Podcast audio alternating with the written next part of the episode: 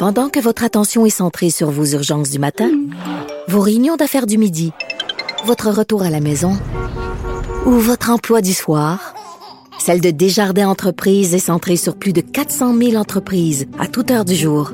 Grâce à notre connaissance des secteurs d'activité et à notre accompagnement spécialisé, nous aidons les entrepreneurs à relever chaque défi pour qu'ils puissent rester centrés sur ce qui compte, le développement de leur entreprise. Sophie Durocher.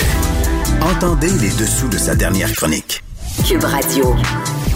C'est une histoire absolument euh, sordide. Un homme qui s'appelle Alain Lavallée, 56 ans, qui est accusé d'avoir agressé une enfant de la DPJ pendant quatre ans dans un foyer d'accueil à Lanaudière euh, qui était tenu par euh, sa conjointe. Donc il aurait agressé. Il aurait peut-être même fait d'autres victimes. C'est vraiment absolument sordide. Ça donne des frissons dans le dos. Et c'est le sujet dont euh, Marie-Claude Barrette avait envie de nous parler ce matin. Marie-Claude bonjour. Bonjour Sophie. c'est vraiment le, le, le sous-sol de l'horreur. Moi on s'habitue pas à lire des nouvelles comme ça. Puis il faut surtout pas euh, s'habituer non plus.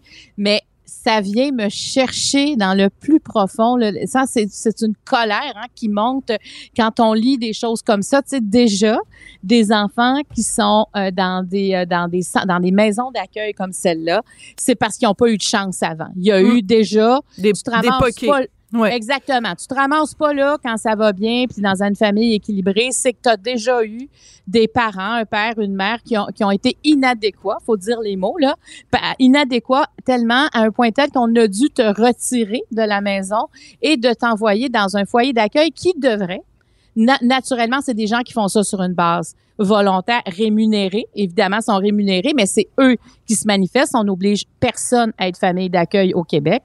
Et ces gens-là qui se manifestent volontairement, finalement, ce qu'elles offrent, c'est, dans ce cas-là, la jeune fille se fait agresser sexuellement.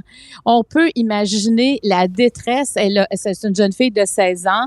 Euh, et, elle s'est fait agresser quand même un certain temps, c'est ce qu'elle dit. Mmh, Alors, on peut, on peut imaginer, Sophie, la détresse, à qui tu parles, à qui tu dis ça? Et, tu sais, moi, moi, je te le dis, j'ai vraiment de la misère à croire que les deux, la, mère, la, la mmh. mère, la, la, la, la, la, conjointe ne savait rien. Moi, hmm. j'ai toujours un doute par rapport à ça euh, parce qu'il l'a agressé pendant quatre ans. Là. Alors, euh, c'est sûr que pourquoi on est foyer d'accueil quand des choses comme ça arrivent? Mais Il y a plusieurs mhm. questions à se poser par rapport à ça. Mais je trouve ça extrêmement intéressant que tu amènes ce point-là parce que, euh, écoute, c'est moi, à chaque fois qu'il arrive un cas comme ça, et euh, il y en a eu pourtant au cours des, des, des, des années des cas où, euh, même si c'est dans leur propre famille, euh, la, la, une, une, femme ou un gars euh, est agressé par son père ou par un oncle, puis et les, les, les gens autour disent, ah, on n'avait aucun indice, on n'a rien vu, on n'a rien. Écoute, je veux dire, tu vis dans la même maison, euh, je veux dire, puis à un moment donné, l'enfant a un comportement. Je veux dire, si ben ton, oui. ton enfant, dont, dont, qui est ton enfant, ton propre enfant, ou même l'enfant dont tu as la garde, dont tu as la responsabilité, euh, si à chaque fois que, mettons, ton conjoint rentre dans une pièce, cet enfant-là commence à, à trembler ou avoir un drôle de comportement ou un comportement craintif, il me semble que ça devrait te mettre la puce à l'oreille. J'ai énormément, comme toi, de difficulté à imaginer que euh, euh, ton, ton, ton instinct, ton, ton sixième sens ne rentre jamais. Je pense qu'il y a beaucoup de déni, il y a beaucoup de euh, d'aveuglement volontaire. Ben, mais tellement, moi j'ai interviewé souvent euh, des gens qui m'ont dit qu'ils avaient été agressés sexuellement, soit par des gens de leur famille, soit dans des, dans des foyers d'accueil. Et il y en a qui m'ont dit, je l'ai dit, je l'ai nommé. Il y en a qui je l'ai dit à ma mère, je l'ai dit à la blonde de mon père, je l'ai. Et on m'a, on m'a dit, arrête de dire des niaiseries comme ça, arrête de t'inventer des histoires. C'est épouvantable le déni qu'on peut faire d'accusations, de, de, de, faits aussi graves qui vont euh, teinter le reste de ta vie, là. Absolument. Et ce que je trouve terrible dans ce dans ce cas en particulier, donc les accusations sont déposées, donc euh, évidemment il y a tout le monde euh, a le droit de bénéficier de la, de la présomption d'innocence. Donc c'est la justice qui va nous euh, démontrer si ces accusations sont sont, sont valides ou pas. donc ça va être se confirmer dans une cour de justice. Mais moi je pense à cette jeune fille là. Et tu dis, bon, c'est ça, elle, elle, a 16 ans, les, les faits se sont produits, elle avait moins de 12 ans tu commences dans la vie, c'est quoi ta confiance dans la société où tu évolues? C'est-à-dire que, premièrement, tes, tes, parents, tu peux pas leur faire confiance. Comme tu l'as dit tout à l'heure, ils sont inadéquats. Donc, la société te prend en charge et te dit, on va te confier à monsieur et madame X qui, eux, vont prendre soin de toi. C'est la façon dont nous, la société, on te, on te couvre, on te protège. Et en fait, on te met, voilà, et on te met dans la gueule du loup on te, euh, t'es une petite brebis qu'on veut protéger, puis au lieu de te protéger, on t'envoie. Alors moi, je me dis, cette jeune fille-là, elle a été euh, euh, doublement déçue de la vie, doublement déçue de la société. Quel genre de, d'adulte ça va faire? Des, briser, briser. Et non seulement briser physiquement, mais sa confiance dans les adultes, sa confiance dans l'être humain, est-ce que ça peut se réparer? Ben, écoute, c'est parce que, disons que tu pars de loin. Ça veut dire que déjà, il faudrait qu'elle ait un suivi, qu'elle ait, qu'elle bâtisse des liens de confiance avec des adultes probablement autour d'elle.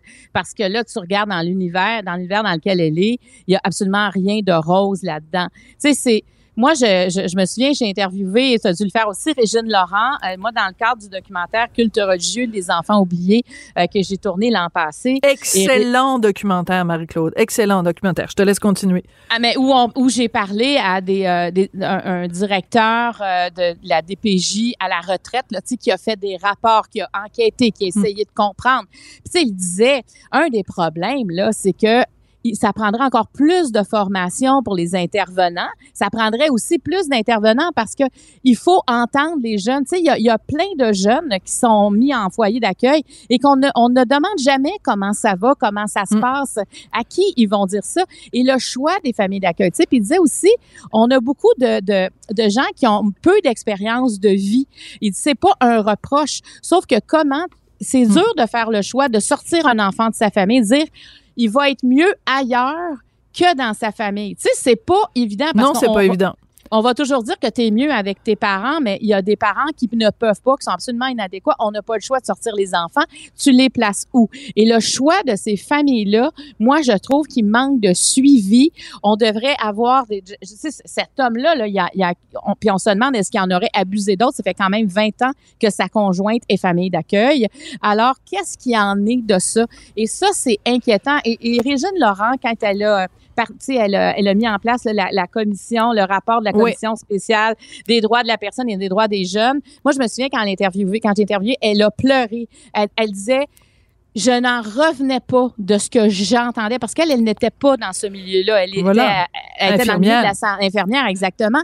Donc, tu sais, je pense que des fois, quand on est dans le milieu longtemps, on vient qu'on est moins choqué peut-être parce qu'on entend tellement, on en voit tellement, mais quand tu es de l'extérieur, elle, en pleurait, elle dit c'est incroyable mm. ce que j'ai entendu, il faut arrêter ça parce qu'il y a personne.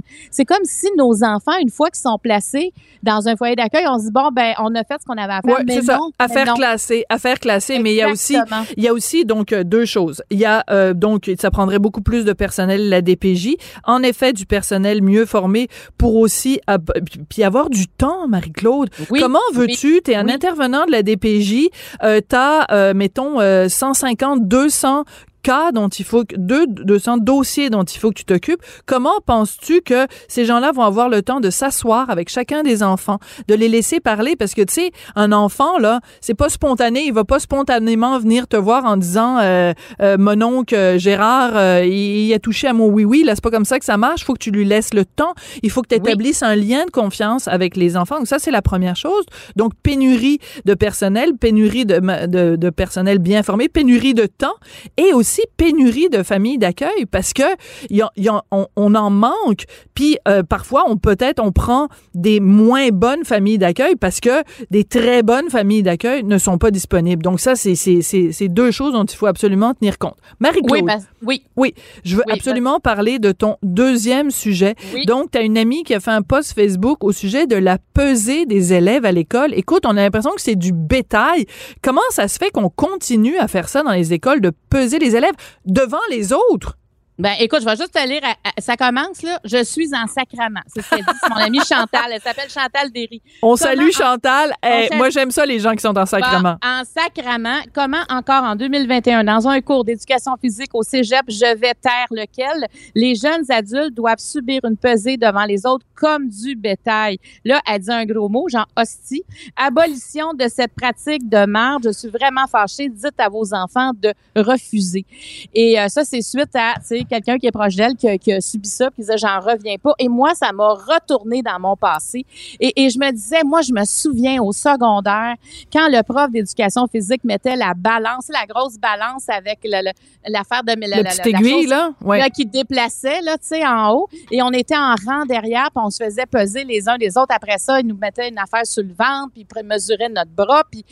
Mais je me disais, mais pourquoi, mettons que tu veux te mettre tout le monde en forme, as-tu vraiment besoin de ça? On n'est pas chez Weight Watchers où on paye pour se faire peser. Là, c'est pas ça. Ça devrait être sur. Si on veut le faire, ben faisons-le sur une base volontaire parce que ça crée ça crée vraiment des euh, ça peut créer créer de l'intimidation sur le poids. Déjà quand quand t'es pas bien dans ta peau, ben t'endors pas la veille parce que tu sais que le lendemain hmm. tu vas pas tu vas passer à la pesée. Puis c'est pas juste ceux qui sont en surpoids là. C'est pour tout le monde. Il y en a là aussi que ils ont d'autres problèmes alimentaires puis ils veulent pas non plus qu'on sache Mais leur tout à fait. Puis il y en a qui en ont pas puis ils deviennent avec un problème. Voilà. Ça va créer ça va créer justement euh, cette obsession euh, de, de du poids peut créer justement chez les gens qui n'en ont pas de troubles alimentaires.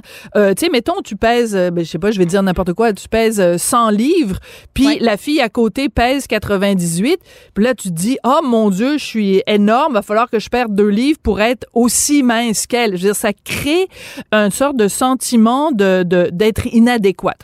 Cependant, Marie-Claude, je te permets, parce que on est souvent d'accord. Là, je veux juste me faire l'avocat du diable deux minutes, OK? Il y a peut-être des gens qui nous écoutent puis qui disent, regarde, euh, tu es dans un cours d'éducation physique, l'objectif c'est euh, pourquoi il y a des cours d'éducation physique au cégep ou, au secondaire? Ben c'est parce qu'on veut que euh, tu un esprit sain dans un corps sain, on veut que les élèves, les étudiants soient dans leur meilleure forme physique possible. On peut pas faire fi Marie-Claude du fait qu'il y a une épidémie d'obésité, euh, de, de, surpoids. Et on sait en particulier avec euh, la COVID en ce moment que c'est une comorbidité, c'est un facteur aggravant de la COVID, le surpoids. Donc, je fais juste l'avocat du diable, Marie-Claude. Est-ce que c'est possible que de peut-être de le faire différemment, de sensibiliser quand même les étudiants au fait qu'il y a un poids qui peut être un poids santé, pas les humilier, mais les sensibiliser. Est-ce qu'on peut faire ça? Moi, je suis pas d'accord avec ça parce que euh, moi, je pense que quand tu es en surpoids, ça se voit assez facilement. S'il y a quelque chose que tu peux pas cacher dans la vie, c'est bien un surpoids. Donc, est-ce que tu es vraiment obligé de le quantifier? Est-ce que l'objectif, c'est pas d'être en forme, de, de, de, parler des bonnes habitudes de vie, de parler de l'exercice, de la bouffe? Est-ce que tu es obligé de viser? Est-ce que est-ce que les cours d'éducation physique donnent des régimes? Est-ce que les, cours d'éducation physique, mm. c'est un endroit pour perdre du poids ou c'est un endroit pour, pour être en forme, pour faire de l'exercice, pour bouger? Moi, c'est la question que je me pose. Est-ce qu'on est obligé de connaître mon poids pour me faire bouger? Moi, je pense que l'objectif, c'est ça. Et si on décide de faire une pesée, moi, je pense qu'il faut que ce soit clair. Il faut que ce soit sur une base volontaire. Il faut que ça se fasse de façon discrète. Ces affaire-là de mettre une balance, puis mettez-vous un rang d'oignon, puis let's go, let's go, on se pèse, ça ne fonctionne pas. Ça, moi, là, je pense que on essaie de tout tout ce qui brime la confiance en soi. On parle tellement de la confiance en soi, à quel point c'est important. Absolument. Ben, si une pesée vient foquer ta confiance en soi, ben moi, je veux comprendre pourquoi on fait une pesée. Puis je continue à dire que quand, si c'est parce que c'est l'obésité, ben c'est un prof d'éducation physique ou n'importe qui est pas capable de voir que la personne est en surpoids, on a un problème. Et si la personne qui est en surpoids décide qu'elle est bien comme ça, ben garde. Mais moi, je pense qu'on doit les sensibiliser. C'est ça l'objectif. Voilà. De toute façon, tu bouges en éducation physique. Fait que, est-ce que, est-ce qu'il va bouger plus ou moins parce qu'on sait son poids? Qu'est-ce, qu'est-ce, est-ce qu'on fait de la discrimination basée sur le poids? Moi, je me pose beaucoup de questions par rapport à ça. Et moi, écoute, moi, je m'oppose à ça, mais complètement, à moins que ce soit sur une base volontaire. Là, tu sais, on a le Oui, droit. Puis aussi, c'est que euh, pour aller dans ton sens, Marie-Claude, c'est que euh, la raison pour laquelle on pèse les gens, c'est que tu, c'est toujours la même maudite affaire de l'IMC, là, l'indice de Ouais, masse ouais. corporelle. Ben ouais. C'est qu'on fait un calcul euh, assez simple à faire, euh, le poids versus la, la, la grandeur. Là, c'est un calcul que- qu'on fait. Puis là, ça donne un montant. Ce montant-là, ce chiffre-là magique, c'est l'IMC, l'indice de masse corporelle. Puis vous pouvez tr- trouver ça très facilement. Là, vous avez juste à googler ça, vous allez le voir.